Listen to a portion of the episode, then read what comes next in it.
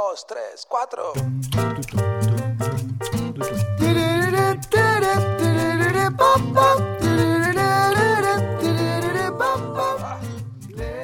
Vivimos en un mundo sumamente globalizado. Cada vez es más común vivir en un lugar, pero trabajar para otro o trabajar para una empresa internacional. Cuando eso nos pasa, usualmente tenemos un problema. Y el problema es que la moneda en la cual nos pagan es distinta a la moneda en la cual vivimos. Por ejemplo, puedo vivir en Uruguay, puedo cobrar en dólares norteamericanos, pero en realidad todos mis gastos son en pesos uruguayos. Entonces eso me complica un poco la vida o al menos me hace ponerle un poquito más de cabeza a la gestión financiera. Puede ser un problema muy grave porque si no tomamos recaudo en realidad podemos llegar a perder. De todo eso vamos a estar hablando en este episodio. Mi nombre es Rodrigo Álvarez y esto es el podcast de Neurona Financiera. Neurona Financiera.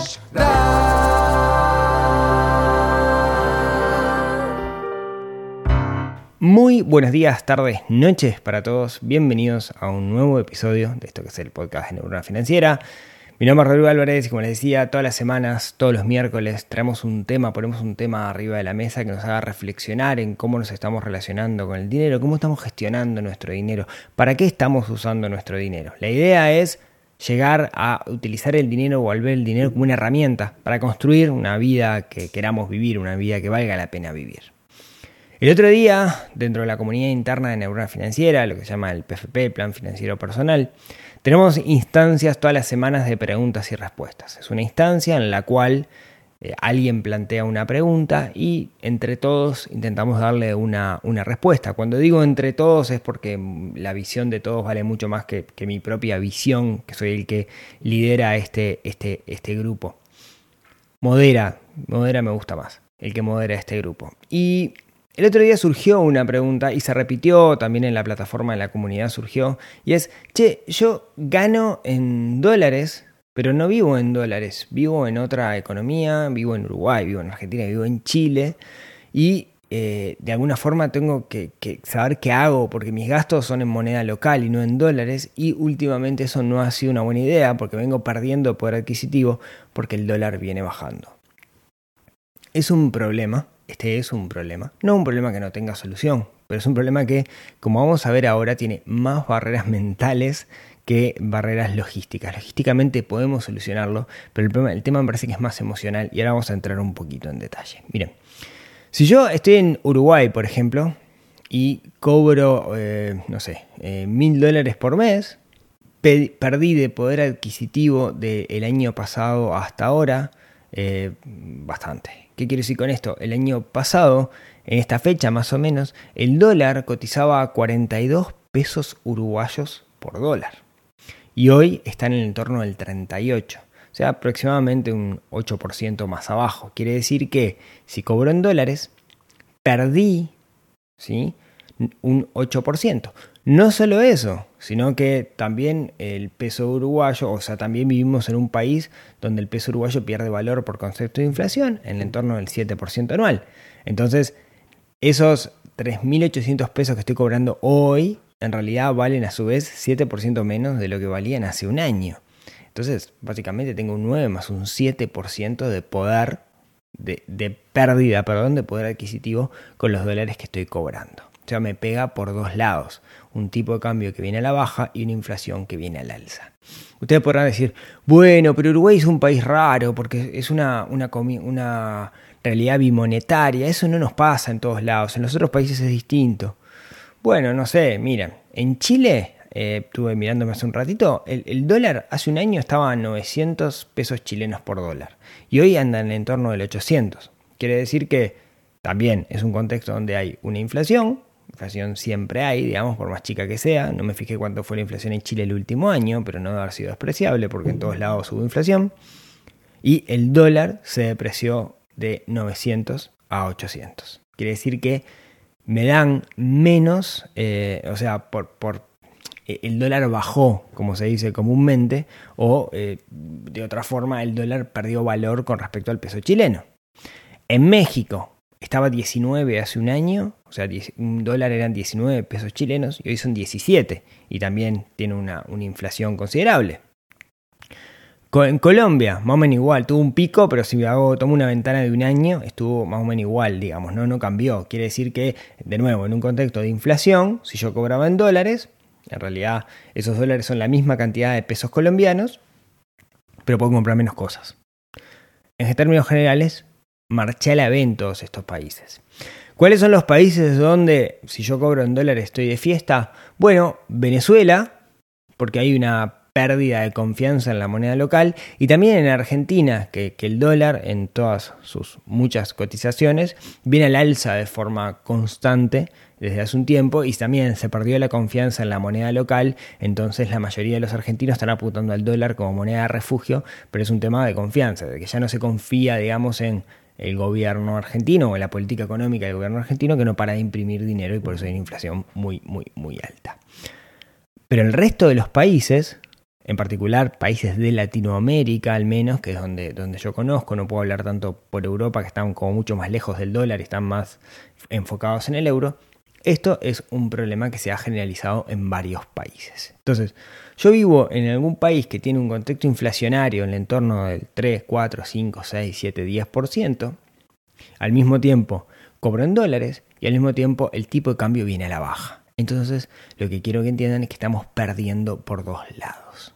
¿Qué podría haber hecho yo? Bueno, yo podría, eh, si yo vivo en una economía que es en una moneda, yo podría con mis, eh, quienes me contratan a la hora de eh, estoy partiendo de una base especulativa, ¿no? En el pasado muchas veces el tipo de cambio se iba para arriba, entonces estoy partiendo de la base que va a seguir pasando lo mismo. Ganan una moneda fuerte, ¿no? el dólar es una moneda fuerte. Bueno, yo podría haber puesto una cláusula en mi contrato donde diga, bueno, yo cobro en dólares, pero si el dólar baja con respecto al peso o a, la moneda local o hay inflación muy alta, entonces quiero un ajuste.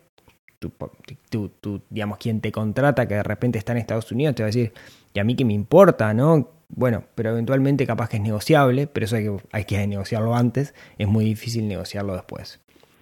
Lo que nos pasa, y, la razón por la cual nosotros no negociamos esto a priori, es porque en la mayoría de nuestras cabezas seguimos viendo el dólar como una moneda de refugio, como una moneda fuerte. Y eso obedece a varias razones. Una de las razones, por ejemplo en Uruguay, es que, que vivimos en una realidad monetaria, es que la mayoría de las cosas caras se cotizan en dólares. Una casa se vende en dólares, un auto se vende en dólares, en otros países no es así y hay reglamentaciones de los bancos centrales que obligan a cotizar todo en moneda local. Es el caso de Chile, que un apartamento es normal que uno lo vea en UEFs, que es más o menos como la unidad indexada de Uruguay, es una moneda que acompaña la inflación. Pero eh, uno no puede cotizar directamente en dólares, sino que tiene que hacer una... Eh, bueno, no sé, capaz que en Chile sí se puede cotizar en dólares. Argentina seguro que no, pero es muy común verlo, verlo en UF. En el caso de Uruguay no es así. Uruguay está en una realidad bimonetaria. De hecho, el Banco Central quiere que las propiedades se coticen en UI y no, en dólares, pero nos va a costar mucho. Además lo hizo... El Banco Central no lo quiere hacer por ley, sino que lo quiere sugerir y es muy difícil que alguien agarre viaje. Eh, creo yo al menos, digamos, al menos que lo que le imponga el Banco Central, veremos qué, estímulos hace al respecto. En Uruguay además eh, las cosas caras, las cosas de tecnología, todo se cotiza en dólares. Entonces tiene mucho sentido que nosotros veamos el dólar como algo, mm, algo como súper sólido, ¿no? De hecho, también pasó o hubo momentos de la historia donde el dólar pegó batacazos, pero que estaban asociados muchas veces a contextos económicos que se iban complejizando quienes vivieron la famosa tablita del 81, 82, fue un día que el dólar se fue tipo mucho para arriba, la gente estaba súper endeudada en dólares y, ahí marchó a la B y muchos se fundieron en aquel entonces, ¿sí? Por otro lado, el comercio internacional se suele hacer en dólares, entonces por eso también el dólar se, asocia con algo como de, prestigio. Y, no menor, y que me parece que, que es súper importante, la mayoría de los mecanismos de inversión, en particular en el sistema financiero, están medidos en dólares. Yo quiero comprar una acción de Tesla, de Apple o de lo que sea, la tengo que comprar en dólares. ¿no? La mayoría de los, bueno, la mayoría no, pero la, deuda internacional que emite un país o emite una corporación es en dólares. En otras palabras, el dólar lo vemos como que está allá arriba y es algo em, sólido, estable, firme, confiable. Pero en la realidad, en los últimos años, el tipo de cambio viene para abajo.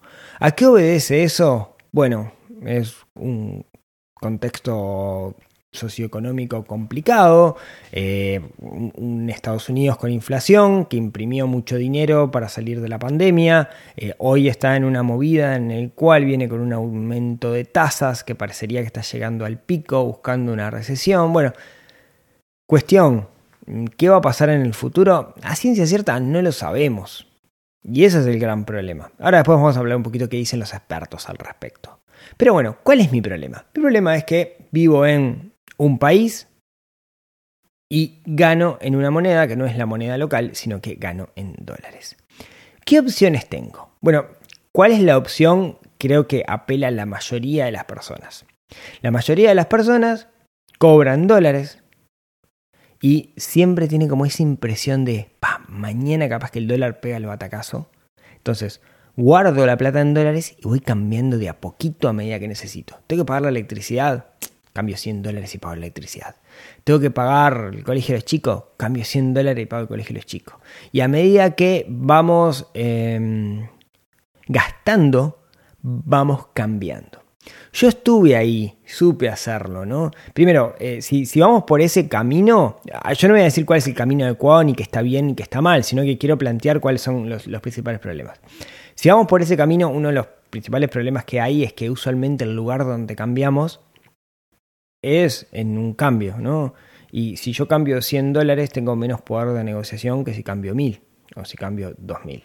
Entonces, eh, si cambio de a poquito, digamos, la realidad es que, no puedo decirle al cambio, hacerme un cambio preferencial, ¿no? Porque es poco dinero. Si cambio mucho, tengo esa posibilidad. También hay otras formas de cambiar dólares eh, que, de alguna manera esquivan los, los, cambios y me permiten ir sobre, sobre la media. Eh, si alguien quiere saber de qué se trata, me queden por afuera, porque no, no sé qué tan legal es ahora que lo pienso, así que creo que sí que es legal, pero por las dudas no vamos a dejarlo acá planteado. Bueno, eso es lo que hacen muchas personas. Em, ahora, si nosotros pensamos, ¿para qué guardamos el resto del dinero? Si yo guardo dinero para un fondo de emergencia, quiere decir que si me pasa algo, tengo que tener dinero para cubrirse algo. La mayoría de las cosas que tenemos que cubrir son en moneda local, porque estamos acá parados, ¿no? Entonces deberían ser en la moneda local, justamente. Pero, y ahí empiezan a surgir los problemas. Si yo guardo dinero en moneda local, pierdo dinero con respecto a la inflación. O sea, no estoy perdiendo sobre tipo de cambio, pero sí pierdo con respecto a la inflación. Y ahí comienzan los problemas. Así que vamos a pasar a otra opción, que sería decir, bueno, mire, yo cobro mil dólares por mes, voy al cambio o como sea y lo cambio todo a pesos. Entonces, después separo esos pesos y algo de ese dinero lo guardo para moneda local, lo guardo en, perdón, para mis objetivos en moneda local, otro lo guardo para mi fondo de emergencia y otro lo uso para gastar. Capaz que tampoco es la mejor de las opciones. ¿Por qué? Y bueno, por un lado, eh, una de las cosas que nos pasa si hacemos eso es que si guardamos el dinero en moneda local vamos a estar perdiendo. Vamos a estar perdiendo por respecto a la inflación. Si lo guardo en dólares, voy a estar perdiendo con respecto a la inflación y con respecto al tipo de cambio. Así que en, los últimos años al menos fue mejor hacer eso que haber guardado dólares. Pero bueno, no sabemos qué va a pasar en el futuro. ¿sí? Vamos a ver qué dicen los expertos en un ratito. Entonces, esa opción ¿sí? Me parece que no es la mejor. Ahora, ¿cómo la podemos modificar esa opción? Bueno, una forma de modificarla es decir, defino primero mis objetivos. Vieron que yo insisto mucho en el tema de los objetivos y en parte es por esto. Por ejemplo, si yo tengo un objetivo que es irme de viaje, es probable que ese viaje se trance en dólares. Entonces, ¿qué hago? Bueno, por un lado, guardo dólares. ¿Por qué guardo dólares? Y bueno, guardo dólares porque va a ser la moneda en la cual se va a transar el viaje. Si yo lo guardo en otra moneda, estoy especulando. En realidad no puede salir bien o puede salir mal. Si lo guardo en dólares, ya está, me olvido del problema, no especulo. Entonces, guardo dólares para el viaje. Guardo dólares para el auto porque se transa en dólares, eventualmente. Pero si mi fondo de emergencia es una emergencia que me puede pasar acá en este país y en este país yo vivo en moneda local más la inflación, lo que tengo que buscar es algún mecanismo para ese fondo de emergencia que sea en moneda local ajustado por inflación. ¿De qué estamos hablando? ¿Cuáles son esos mecanismos? Bueno, depende de cada uno de los países en los que estemos. Puede ser una cuenta de banco en unidades indexadas en Uruguay, una cuenta de banco en UF en Chile, Puede ser un fondo común de inversión que tenga como em, metodología o como, como, objetivo del fondo, perdón, ganarle, empatar o ganarle la inflación. No sé, en Uruguay hablamos en su momento del Fondo Centenario Gestión de Liquidez de Gletir, están los fondos Sura que son similares, pero para entrar el mínimo es, es un poco más alto. Y en cada uno de los países en los cuales nosotros estemos va a haber eh, fondos comunes de inversión que tengan esta, tesis, que tengan este, este objetivo. Entonces, parecería que eso es lo más razonable. Cambio el dinero en dólares a moneda local, esa moneda local cuando la, la, pongo en fondos que de alguna manera, o en algún mecanismo que de alguna manera le gane o empate o le gane la inflación. En el último tiempo, esa hubiera sido la mejor de las opciones. Pero es muy complejo hacerlo. ¿Por qué es muy complejo hacerlo? Porque seguimos teniendo desconfianza en la moneda local y seguimos pensando que el dólar es la supermoneda fuerte y estamos esperando que en algún momento el dólar dé el batacazo, que en algún momento levante. Y uno dirá, bueno, es un tema de percepción eso, ¿no? Es un tema de percepción y quizás es un sesgo y quizás estoy equivocado, pero me pasa a mí porque soy Juan Pérez y, y perdón Juan Pérez, digamos, soy una persona común y corriente de nuevo, perdón, Juan Pérez. Soy una persona común y corriente que no sabe economía, no soy un economista, entonces tengo como esta impresión de que un día el dólar va a ser wow y se va para arriba y si yo no estoy en dólares perdí. ¿no? Esto nos pasa a todos nosotros. Yo les quiero hacer una cuenta. Vamos al caso de Uruguay, pero esta cuenta la pueden hacer con cualquier país en el cual ustedes estén para, para entender esto, excepto de nuevo, ¿no? El caso de Argentina, en el caso de Venezuela que son países donde en este momento de la historia se perdió la confianza en la moneda local y parecería que el dólar es la moneda refugio. En el caso de Venezuela, inclusive hoy el dólar es la moneda en la cual se transan las cosas. Uno busca en Mercado Libre Venezuela y, ya el dólar es comúnmente aceptado, cosa que hace 5 o 6 años era ilegal poner un precio en dólares en la web y hoy no, lo es. Entonces eh, avanzó un poquito de alguna manera Venezuela en este sentido, sin estar dolarizado. En oficialmente eh, dada el nivel de inflación que tiene, como que la moneda de hecho está siendo el, dólar. Pero bueno, volvamos a, países que no tengan esta problemática, que de nuevo no es una problemática de este momento de la historia, que en algún momento dado que la economía cíclica va, a pasar. ¿Cuánto va a estar el dólar de acá un tiempo? Bueno, yo no tengo idea. Por suerte no tengo idea, entonces lo que hago es me fijo qué dicen los expertos. ¿Quiénes son los expertos economistas? Gente que estudia esto, ¿no? que intenta ver eh, las cosas que están pasando para construir de alguna manera teorías de a cuánto va a estar el dólar en cierto periodo de tiempo. Entonces, si yo me fijo qué dicen los expertos, qué dicen los economistas, dicen que de acá a un año más o menos el dólar en Uruguay va a estar en 41,73. ¿Cómo lo dicen? Bueno, no sé, lo que hace el Banco Central es le pregunta a un montón que trabajan en la ZAFAP, en los bancos, economistas que toman decisiones en función de sus previsiones de cuánto va a estar el dólar Después hacen un promedio, hacen la media y dicen el dólar a mitad de año del 2024 va a estar en 41,73. Esto lo saqué de la página del Banco Central. Pueden buscar en cada uno de sus países encuesta de expectativas Banco Central y dice más o menos lo que indican los, eh, los analistas. ¿no? 41,73. Bueno, imagínense yo tengo 100 dólares en la mano. ¿no? Esos 100 dólares en la mano hoy en plata eh, uruguaya son 3.800 pesos. ¿no? O sea, 100 por el tipo de cambio. Son 3.800 por la media. Son 3.800 pesos. ¿no? Si yo me quedo con los 100 dólares y los cambio dentro de un año, según el Banco Central, yo voy a tener 4.173 pesos. De 3.800 me fui a 4.173. ¿Bien? Perfecto. Ahora, Imaginemos que yo tengo esos 100 dólares y coloco esos 100 dólares en, por ejemplo, el Fondo Centenario de Gletir, que hablábamos hace ya un par de episodios, que compra letras de regulación monetaria y que está rindiendo el entorno del 9%. Yo lo coloco ahí, entonces esos 3.800 pesos, o sea, que tengo los 100 dólares, los cambio, los cambio a pesos, esos pesos los coloco en el Fondo Centenario de Gletir, espero un año y si todo sigue funcionando como hasta ahora, voy a tener 41.142 pesos. O sea que me conviene tener dólares. Pero caramba, Rodrigo, bueno, me está diciendo esto. Bueno, sí. Eh, lo que estoy diciendo es que según los expertos, los economistas, eh, hoy me conviene tener 100 dólares. Pero, o sea, me, me, conviene guardar los dólares en dólares, ¿no? Eso dicen los economistas. Ahora vamos a meter un pero gigante a esto.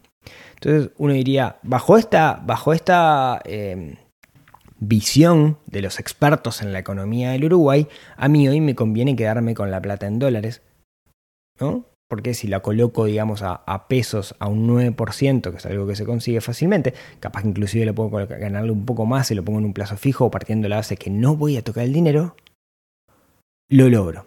Sin embargo, sin embargo, ¿qué tan, qué tan buenos son los economistas? Bueno, vamos a hacer un poquito de marcha atrás. ¿Qué decían hace un año los economistas, estos expertos, a cuánto iba a estar el dólar el día de hoy? Bueno, hoy el dólar está a 38 y si me fijo qué decían hace un año, estos expertos decían que el dólar iba a estar a 43. En otras palabras, es muy difícil predecir a cuánto va a estar el tipo de cambio en un país, porque no depende solamente de la economía del país, depende de un montón de factores externos que escapan a nuestro control.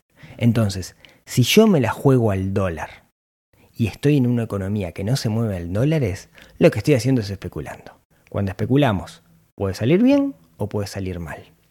Hace un año, si los supereconomistas, o sea, los CRA de este país, hicieron una predicción y se hubieran especulado al dólar, hubieran perdido, porque ellos esperaban que el dólar estuviera a 43 y hoy está a 38. ¿Cuál parecería entonces que es la mejor de las opciones? Bueno, eh, es difícil saberlo porque implica predecir el futuro. Pero, si yo me fijo en el pasado, por más de que psicológicamente sea complicado, la mejor de las opciones hubiera sido lo que es eh, objetivo en dólares, guardarlo en dólares, lo que es objetivo en moneda local, ya sea consumo o fondo de reserva, guardarlo en moneda local pero ajustado con inflación en algún mecanismo que así lo permita, que recuerden que la clave para que no funcione es que tienen que tener liquidez, tengo que poder sacar la plata cuando yo quiera. Así que bueno, esto es lo que quería contarles el, día de hoy. Espero darles un poco de luz en, esto que parecía sencillo, pero como ven no, no lo es, sobre todo porque parte de la base de predecir el futuro. Y predecir el futuro es algo que Hoy por hoy mm, nadie lo puede hacer y como vimos, hasta los economistas más laureados con posgrados y doctorados en universidades de todo el mundo le agarran feo cuando tienen que decir cómo va a estar el dólar en el futuro. Así que bueno, mm, espero haberles dado un poco de luz. Como siempre, muchas gracias por acompañarme hasta acá. Y si tienen ganas, nos vemos, nos hablamos, nos escuchamos el próximo miércoles en otro episodio que ayude a desarrollar esa neurona financiera que tenemos un poquito dormido y que estamos obligados a despertar para ser personas más felices y saber qué hacer con nuestro dinero. Les mando un abrazo y nos vemos la próxima semana. Chau, chau.